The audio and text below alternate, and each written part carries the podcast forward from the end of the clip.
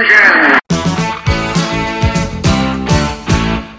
Der Start zum 24-Stunden-Rennen auf dem Nürburgring, live analysiert mit GT3-Ass Christopher Brück.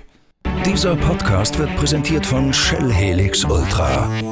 Das Premium-Motorenöl für deinen Motor.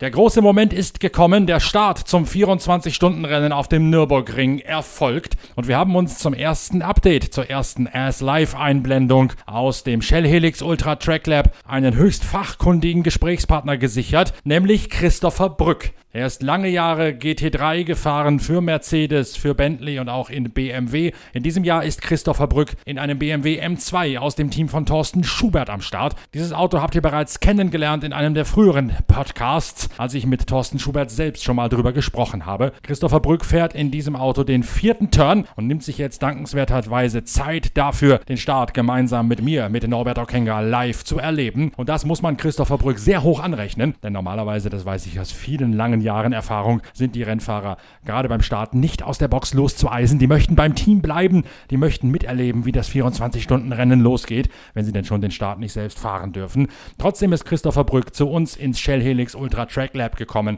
um die Startphase live mitzuerleben. befindet sich mittlerweile auf der Anfahrt in Richtung Start und Ziel. Wir sind auf der Döttinger Höhe unterwegs, auf der längsten Geraden des Kurses. Und die ersten GT3-Autos gehen schon in die Formation über. Zwei Mercedes AMG in den ersten beiden Startpositionen. An der Spitze Maro Engel aus Monaco und daneben das Auto rund um Maximilian Götz, der die Pole Position rausgefahren hat gestern.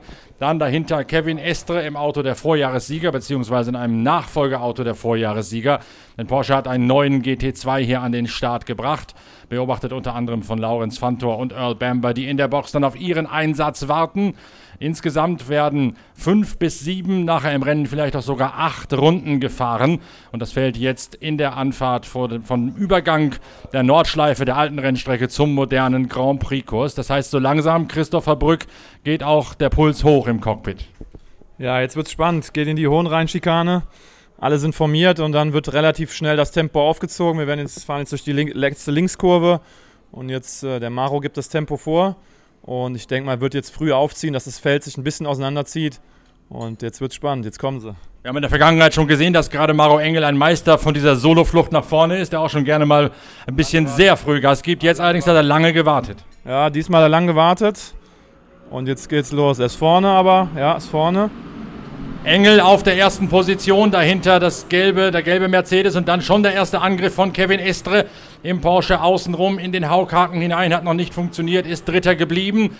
Es gilt die allgemeine Faustformel, wenn du nicht auf der Grand Prix-Strecke vorbeikommst, dann hast du zunächst mal auf der Nordschleife einen Konvoi.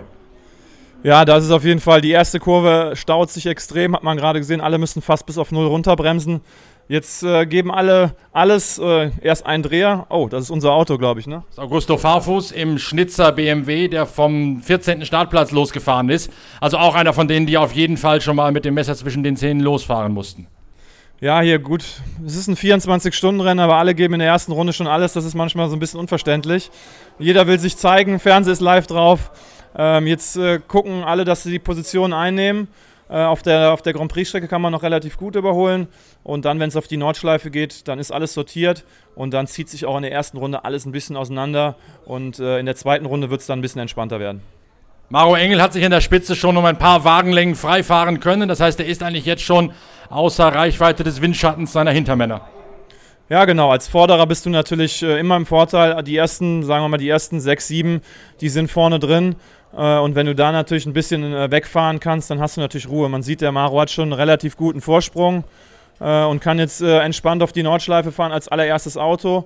Ist auch nicht immer einfach, du weißt nicht, wie die Strecke ist. Kann schon mal sein, dass von den vorigen Rennklassen irgendwas da liegt. Deswegen auch nicht ganz risikolos, aber ähm, auf jeden Fall entspannt als erster. Und Kevin Estra hat es nicht geschafft, vorbeizugehen am HTP Mercedes AMG. Der geht jetzt also in das kurvenreiche Gewürm der Nordschleife als Dritter hinein. Das betone ich deswegen so, weil jetzt zunächst einmal über eine ganze Zeit lang hinweg keine realistischen Überholmöglichkeiten mehr auftauchen.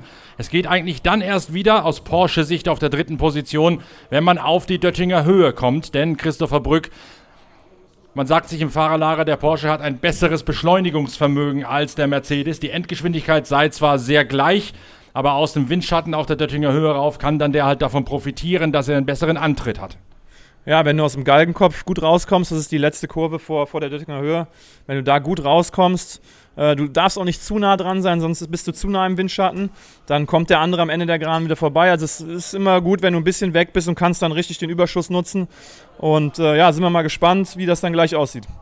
Für, das, für den ganzen Lindwurm von bunten Fahrzeugen, die jetzt hier über den Flugplatz rüber hoppeln, gilt jetzt zunächst einmal eins: auf Gedeih und Verderb Anschluss halten an die Spitzengruppe, sich nicht zurückfallen lassen ins Peloton, wie man im Radsport sagen würde. Das sind unsere Autos hintereinander. Eure Autos genau oder unsere Autos genau hintereinander, der Fahrfußwagen vor dem M2 von dir, der dadurch in unerwartete Gesellschaft geraten ist. Ja, man hat gerade sogar gesehen, dass, der, dass unser Auto vor dem Fahrfußauto war, aber das wird sich natürlich schnell widerlegen. Ähm, hoffen wir, dass, dass der, der, Augusto da wieder schnell nach vorne kommt. So ein Dreher in der ersten Kurve ist immer schlecht. Ähm, das ist zwar ein 24-Stunden-Rennen, wie gerade schon gesagt, aber wenn du in der ersten Stunde den Anschluss verlierst, dann kommst du in Gelbphasen rein, wo kein anderer reinkommt und dann kann es das manchmal schon gewesen sein für den Gesamtsieg. Deswegen hört sich blöd an, aber du musst von Anfang an in der ersten Stunde vorne sein, sonst wird es echt schwer. Das ist genau, worauf ich hinaus wollte, dass alle anderen auf Gedeih und Verderb Anschluss halten müssen. Man sagt ja allgemein, wenn man mal eine Minute hinten dran ist nach der ersten Runde, nach den ersten zwei Runden, diese Minute holst du eigentlich nie wieder rein. Das heißt, auch für all diejenigen, die jetzt vielleicht im Nachhinein von der BOP-Einstufung über Nacht begünstigt wurden, die haben zwar jetzt ein besseres Auto, leichter, mit ein bisschen mehr Ladedruck, die BMW, aber sie müssen halt irgendwie schaffen, in diesem Mittelfeld den Anschluss an die Spitze nicht abreißen zu lassen, sonst stehen sie im wahrsten Sinne des Wortes mit dem Rücken zur Wand. Ja, absolut. Vor allem das, ähm, das Wetter ist sehr konstant gut. Es passiert auch nicht viel. Äh, Im Regen ist es immer ein bisschen einfacher, nach vorne gespielt zu werden, weil einfach viel passiert. Aber wir haben ein äh, 24-Stunden-Rennen, was wahrscheinlich 24 Stunden Sonne hat, äh, außer in der Nacht. Und ähm, ja, dann wird auch, äh, werden nicht so viele Unfälle passieren, wie, wie wenn's, äh, wenn die Witterungsbedingungen schwierig sind. Von daher äh, ist es, wie gesagt, extrem wichtig, da Anschluss zu halten, damit man halt um die Top-Platzierung mitkämpfen kann. Das heißt, du als langjähriger GT3-Fahrer kannst dich natürlich reinversetzen in das, was in so einem Fahrer jetzt in dieser Phase vor sich geht. Muss der bewusst mehr Risiko eingehen, als ihm eigentlich lieb ist in der Anfangsphase? Nein, also wir haben da immer die Ansage bekommen, äh, ich bin ja auch schon für Bentley gefahren oder für Lamborghini, Porsche. Ähm, da, da, werden die Ansagen so gemacht, dass man hier das Rennen zu Ende fahren will. Ähm, klar musst du irgendwo vorne drin bleiben, aber keiner riskiert eigentlich sein Auto in der ersten Runde. Also das, das wäre Schwachsinn. Lass uns mal gucken, wie steht nach den ersten paar Sektoren. Maro Engel aus Monaco auf der ersten Position. Dann Lance David Arnold, ein Duisburger im zweiten Mercedes, ist Zweiter. Kevin Estre, der lange in Langenfeld gewohnt hat, auf Rang 3. Dann Matt Campbell, ein Australier in einem weiteren Porsche auf der vierten Stelle, der ordentlich nach vorne gefahren ist. Patrick Pilet und Pierre Kaffer. Pierre Kaffer im Audi R8 aus dem Phoenix-Team, also der große Verlierer der Startphase. Ja, absolut. Sieht man. Äh, man sieht auch, dass der Maro die ganze Zeit äh, Purple fährt. Das heißt, äh, in jedem Sektor fährt er Bestzeit. Also ähm, wahrscheinlich wird er dann gleich äh, auf die Döttinger Höhe kommen mit drei, vier, fünf Sekunden Vorsprung. Und das ist dann schon mal ein Riesenvorteil, weil dann sind die Leute im, im Windschatten nicht mehr dran und dann kann er befreit auffahren kommt dann wahrscheinlich auch ein bisschen besser durch den Verkehr durch, weil in der zweiten Runde läuft man auf die letzte Startgruppe auf und dann wird es turbulent. Und dann geht jetzt auch schon bald die große Rechnerei los, während eben jene letzte Startgruppe jetzt gerade bei Start und Ziel vorbeifährt und losgelassen wird. Das sind Autos aus, aus Amateurteams, aus kleineren Equipen, die um den Gesamtsieg hier keine Rolle spielen werden, die aber genau den, die Würze, den Reiz dieses Rennens ausmachen. Ohne die ganzen Amateure, die ganzen mit Leidenschaft, aber ohne Werksunterstützung mitkämpfenden wäre dieses Rennen nur halb so lustig.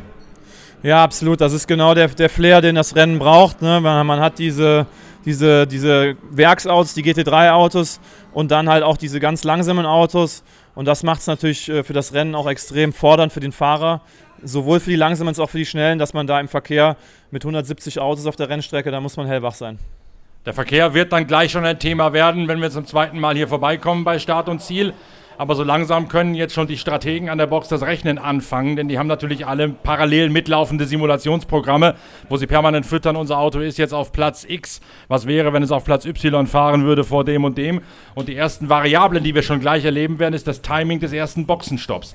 Es gibt hier festgelegte Boxenstoppfenster. Du darfst maximal oder frühestens ab der fünften Runde reinkommen zum Tanken. Und äh, realistisch ist siebte, achte Runde, um den Tank komplett leer zu fahren und dann den Boxenstopp zu absolvieren, der planmäßig wäre.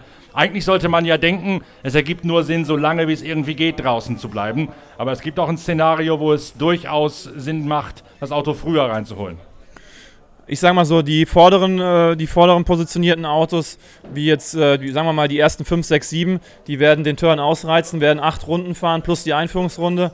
Und alle, die dahinter im Verkehr stecken, werden den Splash and Dash machen, das heißt maximal früh reinkommen, tanken dadurch auch kürzer, können früher wieder rausfahren und haben dadurch einen anderen Rhythmus im Rennen. Ähm, das kann manchmal helfen, kann aber auch manchmal in die Hose gehen. Das ist immer, das ist ein bisschen Glückssache, wie halt hier auch die Gelbphasen sind, wie die Unfälle auf der Strecke sind. Da braucht man auch ein bisschen Glück. Die Zweit- und Drittplatzierten Lance David Arnold und Kevin Estra auf der Döttinger Höhe. Jetzt kommt der Angriff aus dem Windschatten raus vom Grello vom Porsche. Genau wie es zu erwarten stand. Der Porsche von Kevin Estre vorbei an Lance David Arnold auf die zweite Position. Ja, war, wie ich gesagt habe, er ist äh, gut aus dem Galgenkopf rausgekommen, hat sich dann angesaugt und äh, ist dann jetzt vorbeigegangen. Jetzt muss der Lance attackieren, weil da kommen noch andere von hinten. Der Frikadelli Porsche, glaube ich. Ja. Und der andere Mantai Porsche und vielleicht ist es dann in den nächsten Runde schon so weit, dass die dann auch vorbeifahren. Also da muss er jetzt dranbleiben. Die haben natürlich exakt denselben Vorteil wie der Grello mit Kevin Estre. Die sind nachher wieder bei der Beschleunigung hin zur Endgeschwindigkeit einfach schneller als der Mercedes AMG. Aber der Vorsprung, den Maro Engel hier mit sich bringt, der ist ja schon gewaltig, um nicht zu sagen beängstigend. Wie kann man sich in der ersten Runde dermaßen weit ab davon stehlen? Ja, wie gesagt, der muss nur nach vorne schauen. Ne? Der hat hinten keinen, der hat einen sehr guten Start gehabt, konnte sich ein, zwei Sekunden absetzen, schon auf der Grand Prix-Strecke. Und dann fährst du frei auf, dann hast du keinen Kampf hinten, dann, dann kannst du einfach wie im Qualifying fahren. Und man sieht auch, Maro ist 8,25 gefahren und der zweitschnellste 8,29, also vier Sekunden schneller. Und wenn er das jetzt noch zwei, drei Runden so macht, dann hat er einen gesunden Abstand, aber dann kommt der Verkehr und da brauchst du auch wieder viel Glück, um da durch den Verkehr gut durchzukommen. Man sieht aber auch genauso, dass äh, Kevin Estre sich schon gleich wieder befreit hat und losgelöst hat von der Gruppe hinter ihm. Also Lance David Arnold im gelben Mercedes AMG ist momentan so eine Art Prellbock dahinter. Der hält die ganze Entourage auf. Hier kommt nochmal das Überholmanöver. Schilder mal aus Fahrersicht. Ja, ganz klassisch im Windschatten angesaugt, rausgeschert, vorbeigefahren. Ähm, der Lance hat wahrscheinlich ein bisschen Probleme, kriegt den Speed nicht ganz mitgegangen von den Vorderen. Und jetzt hat er schon den anderen Grello auch im Nacken, habe ich gesehen, eben in der Dunlop-Kehre. Und äh, ja, jetzt muss er gucken, dass er das äh, auf die Nordschleife gerettet bekommt, sonst äh, wird es eng. Maxi Götz, sein Teamkollege, schaut ein bisschen ratlos rein, genau wie auch Günther Aberer, der Teamchef der HTP-Mannschaft. Und gucken wir mal, ob vielleicht sogar noch auf dem Grand Prix-Kurs sich die nächste Verschiebung ergeben hat. Patrick Pilet ist dran, Matt Campbell ist dran, Jelmer Bührmann ebenfalls eng, dann Estre und dann Lance David Arnold vor Patrick Pilet. Noch ist also der zweite Grello oder Greeno ist es ja, das ist das etwas anders dekorierte Auto aus dem Team von Olaf Mantei nicht auf Schlagdistanz oder zumindest nicht vorbeigekommen. Und hier der zweitplatzierte Kevin Estre, der jetzt schon die anderen abgeschüttelt hat. Ja, der wird wahrscheinlich jetzt auch, der hat jetzt auch freie Fahrt nach hinten und nach vorne. Der wird jetzt alles geben, dass er, dass er auf den Maro den, den Abstand zufahren kann. Und äh, ja, dann haben die beiden wahrscheinlich gleich einen schönen Kampf zusammen. Die Autos sind ja konzeptionell und auch von den technischen Eckdaten reichlich unterschiedlich. Der Mercedes ein Front- und Mittelmotorauto mit einem 6,3 Liter bärigen Saugmotor drin. Das andere der Porsche in klassischer Heckmotorbauweise mit einem 4 Liter Boxermotor. Wo hat der eine oder andere Vorteile? Kannst du das jetzt schon sehen hier? Ja, das ist ein komplett unterschiedliches Konzept. Ich bin den Mercedes auch dieses Jahr noch gefahren. Ähm, der Porsche hat natürlich den Motor auf der Hinterachse sitzen das ist äh, für die Traktion natürlich sehr gut. Das Auto hat sehr viel Traktion. Ähm, der Mercedes hat ein bisschen längeren Radstand, ist dafür in den schnellen Kurven ein bisschen besser. Der Porsche ist in den langsamen Kurven ein bisschen besser und auf der Geraden, weil er einen besseren äh, CW-Wert hat. So hat jeder seine Vor- und Nachteile und das macht es so spannend in der GT3-Klasse. Dann sind wir mal gespannt, wie die freie Fahrt von Kevin Estre sich auswirkt. Wir haben hier leider keine Onboard-Kameras. Wenn man mal bei Kevin Estre onboard hätte, würde man sehen, der fährt mit vollem Körpereinsatz. Der sitzt nicht am Steuer wie ein Formel-1-Fahrer, sondern der bewegt sich mit Oberkörper. Wenn er könnte, auch noch mit dem Becken raus und vorwärts. Der fährt also tatsächlich noch, dass er den ganzen Körper mit einsetzt, was längst nicht alle Fahrer so tun. Ja, man sieht, äh, die Sektoren sind ungefähr gleich. Estre war jetzt im, im zweiten Sektor ein Zehntel schneller. Also da tut sich nicht wirklich viel. Ähm, ja, der Maro ist einfach schnell. Also da wird er wahrscheinlich keine vier Sekunden zufahren. Aber man wird sehen, wenn gleich die letzte Startgruppe kommt und die müssen durch den Verkehr, dann geht das mal ganz schnell, dass man da auch mal vier, fünf Sekunden verliert. Maro Engel ist ja auch einer von denen, die quasi jede Woche in solch einem GT3-Auto sitzen. Der fährt die GT3 Europaserie, wo es Langstrecken- und Sprintrennen gibt. Hat die 24 Stunden von Daytona, glaube ich, sogar gefahren. Sebring auch, ich weiß gar nicht, aber in Amerika ist er auch unterwegs. Dann hier in, auf der Nordschleife jetzt an diesem Wochenende auch wieder, während ein Kevin Estre hin und her springt zwischen einem GT3 RSR beim 24-Stunden-Rennen von Le Mans oder aus der Sportwagen-WM und einem GT3. Der eine hat ABS, der GT3, der RSR hat kein ABS. Das heißt also, du hast auch eine gewisse, einen gewissen Gewöhnungsfaktor, wenn du dich einfach zu Hause fühlst in diesen Autos und nicht dauernd hin und her hüpfen musst. Und da ist natürlich Maro Engel vor dem Saft. Ja, ich sag mal, die, die, die Profis, so wie sind Kevin Estre, die fahren so viele Rennautos, da sind schon so viele Rennautos gefahren. Ich auch. Wenn man in was Neues reinspringt, dann dauert das äh, eine, zwei Runden und dann ist man wieder voll drin. Also das, äh, da sehe ich jetzt den Vorteil nicht so, so, so, extrem. Die sind alle Profis, die Jungs. Ähm, und die geben es sich gleich gut auf der Strecke. Immer noch ist Lance David Arnold auf der dritten Position vor Patrick Pilet auf Rang 4. Der Vorsprung von, Eng, von Engel auf Estre 3,8 Sekunden bei der letzten Durchfahrt durch den letzten Sektor, der hier auf der Zeitnahme aufgeschieden ist. Das war schon mal deutlich mehr. Ja, stimmt. Ja, ist ein bisschen rangekommen. Ähm, bin gespannt, wie es auf Döttinger Höhe aussieht. Ob er dann vielleicht schon in Position ist, aber ich glaube eher nicht. Dauert noch ein Weilchen, bis sie zur Döttinger Höhe kommen, denn die Strecke mit ihren 25 Kilometern dehnt sich natürlich räumlich auf einen weiten Bogen hier durch die Eifel aus. Und die Döttinger Höhe ist jener Abschnitt, der wahrscheinlich für die Fahrer, für euch Fahrer, erstens der einfachste ist, aber auch ein bisschen Zeit durchzuschnaufen und mit der Box mal zu kommunizieren und reinzufunken. Ja, wir haben immer die Vorgabe, dass wir auf Döttinger Höhe einmal funken, dass wir, da gibt es die Audi-Brücke, dann funken wir einmal, wir sind Audi-Brücke, dann weiß das Team, okay, alles klar, wir sind da. Das ist immer so ein kleiner Funkcheck, die sehen uns ja eh über die Telemetrie. Dann kann man mal trinken, dann kann man mal die Gurte wieder ein bisschen festmachen. Das ist immer ganz schön auf der Döttinger Höhe, dass man da wirklich einfach mal so knapp 50 Sekunden, 45 Sekunden Luft hat, wo man sich mal wieder sortieren kann. Das heißt, ihr müsst sogar die Gurte nachzurren, lösen die sich vor lauter Geruckel und Gestotter auf der Nordschleife? Ja, du ziehst dich bombenfest eigentlich. Jetzt gehen schon die ersten Überrundungen los, man sieht's. Er ist zum Beispiel jetzt stecken geblieben. Der Mannfilter hat zwei Positionen verloren. Lance David ist irgendwo im Verkehr stecken geblieben, ist jetzt, glaube ich, nur noch Fünfter. Das ist genau das, was ich eben gesagt habe. Ja, Lance David Arnold in der Tat überholt von beiden. Porsche dahinter zum Entsetzen von Günther Aberer, dem Teamchef der HTP-Mannschaft. Da hat Lance David Arnold sich einboxen lassen, wie man im Fachjargon heißt. Sich mal kurz für einen Wimpernschlag für die falsche Spur entschieden. Und dann war es wie hinterm LKW auf der Autobahn, der einem kurz vor die Nase gefahren ist. Ja, ich kann auch die Entscheidung nicht ganz nachvollziehen, warum er den Start gefahren ist. Ich meine, es sind alle vier Top-Leute äh, Top auf dem Auto. Aber Maxi Götz ist gestern das Qualifying gefahren. Äh, und dann muss man den Qualifying-Fahrer, den muss man bei so einem Rennen auch den Start fahren lassen, das ist ganz klar. Und ja, gut, da sind die Außen vorbeigefahren, da hat er sich ein bisschen vernaschen lassen, aber gut, das ist so auf der Nordschleife, jetzt dranbleiben und dann geht das schon wieder. Er ist in, hinter einem Opel versandet im Karussell. Und die anderen haben das blitzschnell erkannt und haben realisiert, der Opel hält den auf wie ein Prellbock. Und dann fährt man einfach außen rum und taucht nicht ein, sondern nutzt die Chance natürlich sofort. Ja, man kann, man kann außen fahren, aber nur wenn im Karussell ein Auto wirklich sehr langsam ist. Sonst macht außen keinen Sinn, sonst kommt man in Probleme. Ähm, weil außen und innen trifft sich nachher wieder und dann kommt man, kann man schon mal gegeneinander fahren. Aber wenn einer innen ganz langsam ist, macht es Sinn. Und deswegen haben die beiden jetzt äh, da die Position gut gemacht.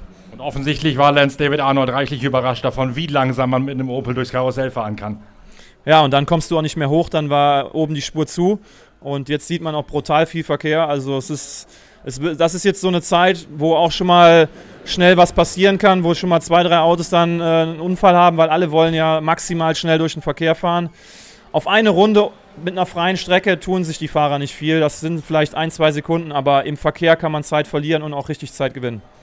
Und dieses Überrunden, das hat ja seine eigenen Gesetzmäßigkeiten hier. Bei 160, 170 Autos, die am Start sind, kommt es permanent die ganzen nächsten 24 Stunden vor. Der Überrundete kann sich nicht in Luft auflösen. Der fährt im Rahmen seiner technischen und fahrerischen Möglichkeiten auch dessen, was das Auto hergibt. Aber das gibt nun mal logischerweise weniger her als ein GT3 mit weniger Gewicht, mehr Motorleistung, mehr Aerodynamik. Das heißt, man muss sich auch ein Stück weit reinversetzen in den anderen, den Vorausfahrenden, um so einen Slalom wie hier zu vermeiden. Ja, der, der Startturn ist brutal. Das ist Du fährst, du fährst vorne, sitzt du in einem Auto und, und, du kämpfst um die Position und läufst dann auf die, erste, auf die letzte Startgruppe auf und dann überholst du in einer Runde teilweise 60 Autos. Und das, du siehst, jetzt wird der wieder aufgehalten und die vorne sind eigentlich jetzt schon fast 10 Sekunden weg. Und das ist einfach das, was ich gesagt habe. Wenn du da vorne bist, so wie ein Maro Engel, der hat wahrscheinlich, wenn es gut läuft, schon 20, 30 Sekunden Vorsprung vor dem 6., 7., wenn er reinkommt. Wollen wir mal schauen, die kommen jetzt ja gerade wieder bei Startziel vorbei. Maro Engel, die letzte Runde 8, 26, 0. 04. Estre 8, 24, 7. Der hat also ordentlich gewonnen. Und dann Pilet und Matt Campbell und auch Jelmer Bührmann ist sogar noch vorbeigegangen in dem ganzen Kuddelmuddel da am großen Verlierer der Anfangsphase an Lance David Arnold. Und ich wollte gerade noch mal darauf hinaus, wie verhält man sich als Überrundeter und wo muss man sich einreihen? Es gibt ja eigentlich immer den Ehrenkodex, das Gentleman's Agreement, die über, zur Überrundung anstehenden sollen eigentlich auf der Bahn bleiben und selbst sehen, dass sie ihr Rennen so gut wie es geht fahren und die anderen müssen halt sehen, wie sie vorbeikommen mit den schnelleren Autos. Ist das hier auch so? Mit einem GT3-Auto hat man so viel Grip, auch wenn man außen eine Kurve anfährt. Ähm, am einfachsten ist es immer, wenn die langsamen Autos auf ihrer Spur bleiben, auf ihrer Ideallinie. Natürlich hilft es immer, wenn sie ein bisschen Platz machen, wenn es geht. Aber am einfachsten ist es für alle Beteiligten, wenn, wenn die langsamen Autos auf ihrer Ideallinie bleiben. Dem GT3 kannst du innen, außen über den, mit dem Leistungsüberschuss überall vorbeifahren. Klappt natürlich nicht immer mit dem auf der Spur bleiben, weil gerade jetzt in der Anfangsphase auch die vermeintlich kleineren, wenn wir sie böswillig so nennen wollen, ihr eigenes Rennen fahren. Das heißt, die versuchen sich natürlich auch eine bessere Ausgangsposition zu verschaffen, zu überholen, sind in Zweikämpfe verstrickt und dann vergessen sie, überwältigt von der Größe des Augenblicks, auch schon mal, was da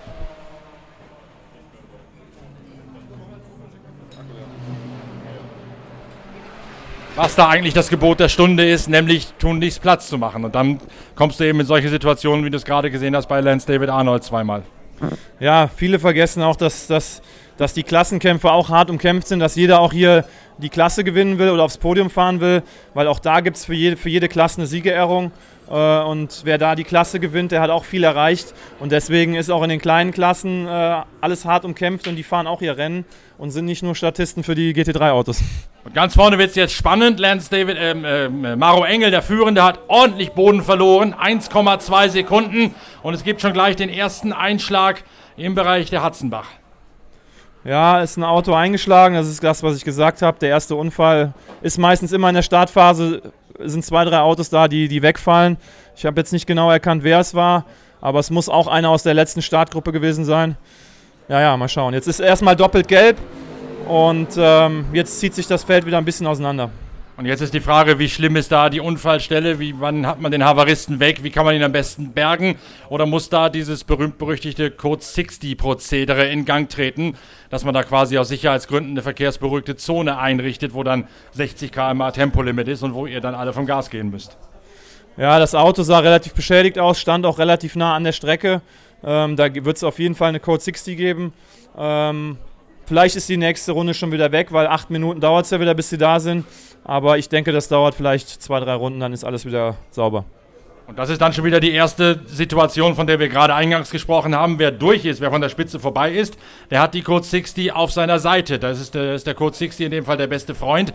Während diejenigen, die hinten um Anschluss ringen, dann mal ganz schnell auch noch eine weitere Minute verloren haben. Nur eben dadurch, dass sie verlangsamen müssen, mit 60 km/h da rumschleichen müssen. Ja, das ist genau das. Wenn man, wenn man eine Code 60 Phase trifft, die ein anderer nicht trifft und je nachdem wie lang die ist, verliert man in einer Runde 30, 40 Sekunden. Aber das ist Glückssache. Das kann man auch mal wieder gewinnen, wenn, wenn man es wenn, wenn anders trifft. Da muss man halt das gewisse Rennglück haben, was man braucht. Man sieht jetzt auf dem Zeitenmonitor sehr schön, wie schnell es hin und her gehen kann. Jetzt hat nämlich gerade in einem einzigen Sektor Kevin Estra auf Platz 2 wiederum 1,2 Sekunden verloren auf den Vordermann, auf Maro Engel, während Patrick Pilet, der Drittplatzierte, rangefahren ist und Matt Campbell auch ein bisschen näher gekommen ist. Das wird jetzt ein Ziehharmonika fahren, das über eine ganze Zeit lang so weitergehen wird, bis dann erstmal die ersten strategischen Calls, die strategischen Entscheidungen gefällt werden, wann man reinkommt. Ja, jetzt ist eigentlich so eine Phase, wo man dann überlegt, ob man wirklich einen äh, vorgezogenen Boxenstopp macht, weil man halt dem Verkehr ein bisschen aus dem Weg gehen kann. Man kann sagen, okay, wir kommen nach fünf Runden rein, machen einen frühen Stop und dann äh, ist man aus dem, aus dem ganzen Tumult da ein bisschen raus und das kann schon oft ein Vorteil sein. Maro Engel pflügt sich durchs Feld, der Spitzenreiter, der den Start gewonnen hat und den ersten zwei Runden seinen Stempel aufgedrückt hat. Kevin Estra auf der zweiten Position, Patrick Pellet und Matt Campbell. Drei Porsche verfolgen also einen Mercedes AMG. Und dahinter dann in Jelmer Bührmann der nächste der Mercedes. Lance David Arnold und Pierre Kaffer auf den Plätzen 6 und 7. Zunächst einmal die großen Verlierer der ersten zwei Runden.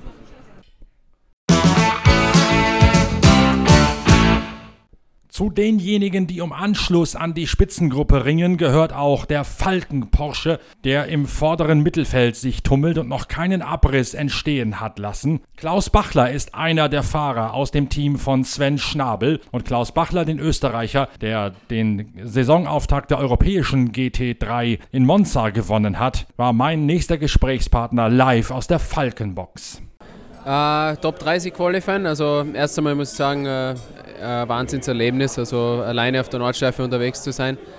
Ähm, wir sind insgesamt dann auf Platz 18 gelandet. Ähm, ich sage mal, nicht 100% optimal und nicht 100% zufrieden gewesen, aber trotzdem ähm, besser als wenn man, sage ich mal, auf B28 ist. Also es ist schon mal wichtig, dass man jetzt eine, äh, eine gute Ausgangsposition hat, auch wenn es ein 24-Stunden-Rennen ist, aber man muss mit der Führungsgruppe mitfahren damit dass man das Risiko äh, vermeidet, dass man bei Code 60 Phasen bzw. Äh, Doppelgelb äh, weiter zurückfällt.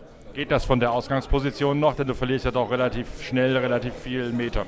Ah, es ist, äh, wie gesagt, es ist besser als äh, B25, also jede Position hilft.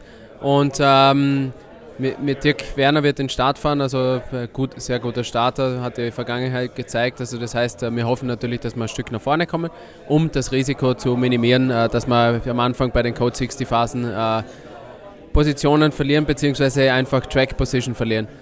Insgesamt haben wir gestern noch hart analysiert, wir haben versucht, ähm, ein paar Sachen herauszufinden, wieso das es so gelaufen ist, wie es gelaufen ist. Äh, wir werden hart arbeiten. Äh, wir geben alles, dass wir einfach im Rennen äh, schön fehlerfrei durchfahren und nach vorne kommen. Versucht ihr von der Ausgangsposition einen taktischen Trick, wenn man es mal so sagen will, zu sagen, wir kommen nach fünf Runden schon rein, wo es zum ersten Mal möglich ist, um aus dem ganzen Gewühle rauszukommen? Das kann man jetzt noch nicht äh, beurteilen, beziehungsweise wir, wir haben natürlich äh, verschiedene Szenarien. Hängt aber ein bisschen davon ab, wie die Situation gerade ist. Also ist alles möglich. Kann sein, dass wir lang draus bleiben, kann sein, dass wir früh reinkommen. Hängt aber immer von der Situation ab. Ebenfalls bewährt hat sich am vergangenen Wochenende in Le Mans die Rubrik Live aus der Toyota Box. Und auch die gibt es hier natürlich. Toyota Gazoo Racing ist ebenfalls vertreten. Natürlich nicht mit dem 1000 PS Monster, das die 24 Stunden von Le Mans gewonnen hat. Aber trotzdem sind eine ganze Menge Mitarbeiter von der Toyota Motorsport GmbH hier vor Ort. Darunter auch Geschäftsführer Rob Leupen zweite 24-Stunden-Rennen binnen zwei Wochen, aber dieses Mal unter völlig anderen Vorzeichen für euch von Toyota Gazoo Racing. Ja, hier wir eher Freizeit. Äh, Kollegen aus Japan besuchen, unser eigenes Team United besuchen. Ein Team, was äh, von Nicht-Renn-Teammitgliedern geführt und umgesetzt wird für eine Saison hier an dem, am Nürburgring. Und die fahren heute auch die 24 Stunden hier am Nürburgring mit. Mit einem GT86? Mit einem GT86, vielleicht nächstes Jahr mit einem etwas größeres, etwas schnelleres Auto. Das ist ein Team von Mitarbeitern, die äh, bei uns normalerweise in der Konstruktion, in der Produktion sind, äh, also die nicht aktiv an unseren Rennaktivitäten, an der Rennstrecke teilnehmen. Äh, die bekommen ein Budget, die haben das Auto gestellt bekommen von der TMG und äh, ja, haben hier schon seit, ich glaube, jetzt im sechsten Jahr äh, viel Spaß und äh, auch lernen viel, verstehen viel. Ist für uns so ein bisschen eine Möglichkeit, um Leute äh, auch ein bisschen im Teambuilding in der Firma miteinander an einer Rennstrecke in so ein schwieriges Rennen wie hier auskommen zu lassen. Das ist aber ein reines Privatvergnügen. Ähm, nein, also ist, natürlich muss man bei uns arbeiten, natürlich muss man Lust haben, das zu tun. Es ist keine Pflicht. Äh, sie bekommen äh, ein Budget, sprich Sie müssen nichts selber bezahlen, um hier zu übernachten oder hier zu sein. Äh, sie bekommen aber keine Rennboni oder Rennprämien oder irgendwelche Extragehälter, dass Sie hier sind. Und ist der GT86 nicht das einzige Auto, was hier fährt. Es fährt ein Toyota CHR erstaunlicherweise mit. Es fahren diverse Lexus mit. Was hat es mit diesen ganzen Autos auf sich? Hängt der da überall mit drin? Nein, wir hängen nicht überall mit drin. Äh, wir unterstützen von der TMG aus. Es sind grundsätzlich Rennteams, die aus Japan hier sind oder im Falle vom CHR aus Thailand von Toyota. Gazoo Racing, äh, die treten hier selber auf. Äh, wir unterstützen bei der Logistik, wir unterstützen bei, bei technischen Support, bei den Lexus, den wir hier haben, den den GT3 haben wir unser Engineering, äh, Engineering Support äh, zur Verfügung gestellt, um dann auch diese gut wie möglich hier am Nürburgring fahren zu lassen. Sogar unser Big Boss sitzt im Auto und äh, kreist seine Runde hier. Sehr wichtig für uns. Äh, ich glaube, das ist der Einzige, der das momentan noch macht. Das waren früher äh, mehrere. Äh, das ist natürlich für die Marke und für die, die hier sind und sind recht viele Leute von Toyota hier, auch aus Japan. ja, eine Motivation und jemand, der das Thema Motorsport innerhalb von Toyota massiv unterstützt und pusht. Das Thema Toyota, Schrägstrich Lexus auf der Nordschleife gibt es ja schon sehr lange. Und es ist auch immer früher genutzt worden, um japanische Ingenieure, japanische Mechaniker auch tatsächlich hier quasi im Ernstfall nochmal zu schulen, ihnen quasi eine weitere Ausbildungsstation zu mhm. geben. Macht ihr das nach wie vor noch so? Das machen wir nach wie vor noch so. Also die Teams, die jetzt die Autos einsetzen, äh, wo zum Beispiel Akio Toyota drin fährt oder äh, den LC, der hier rumfährt, die werden kaum von nicht japanischen äh, Ingenieure und Mechaniker angefasst. Das sind Teams, die aus Japan hier hinkommen. Das sind Teams, die aus der äh, Serie kommen, die äh, hera da herausragende Leistungen bringen, um dann in so ein Team hier äh, weiterzulernen. Was machen solche Autos? Autos in solche Bedingungen hier am Nürburgring.